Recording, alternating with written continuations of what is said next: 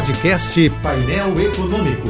Entrevistas, informações relevantes e curiosidades de economia e política com Alex Campos. O Banco Central segue firme na determinação de barrar uma possível epidemia inflacionária. Depois de seis longos anos, pela segunda vez seguida, o Comitê de Política Monetária aumentou a taxa básica do BC, agora de 2,75% para 3,5%. Com essa elevação, o Banco Central dá um novo recado forte de que usará sua independência recém-adquirida para adotar o aperto necessário e evitar o pior. O Copom voltou a acionar o alarme porque o cenário é preocupante. Como eu já disse aqui, temos ao mesmo tempo disseminação de preços altos, dólar alto, risco país alto e desemprego alto, tudo conspirando a favor de um ambiente recessivo. As contas públicas carecem de ajuste ou disciplina fiscal, de controle dos gastos e aceleração de reformas. O país não aproveitou o bônus monetário de juros baixos proporcionado pelo BC para consertar o telhado financeiro e escapar dessa tempestade perfeita que não passa nunca. Existem sim esforços da equipe econômica, mas eles costumam ser desidratados e desossados por interesses políticos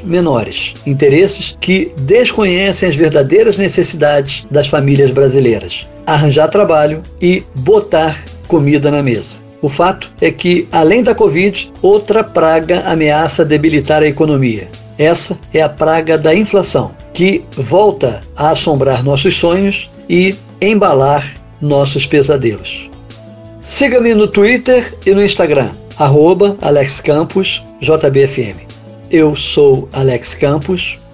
Bom dia e boa sorte. Este e outros colunistas você ouve também em nossos podcasts. Acesse o site da JBFM ou as principais plataformas digitais e escute a hora que quiser, onde estiver. Podcasts JBFM. Informação a toda hora.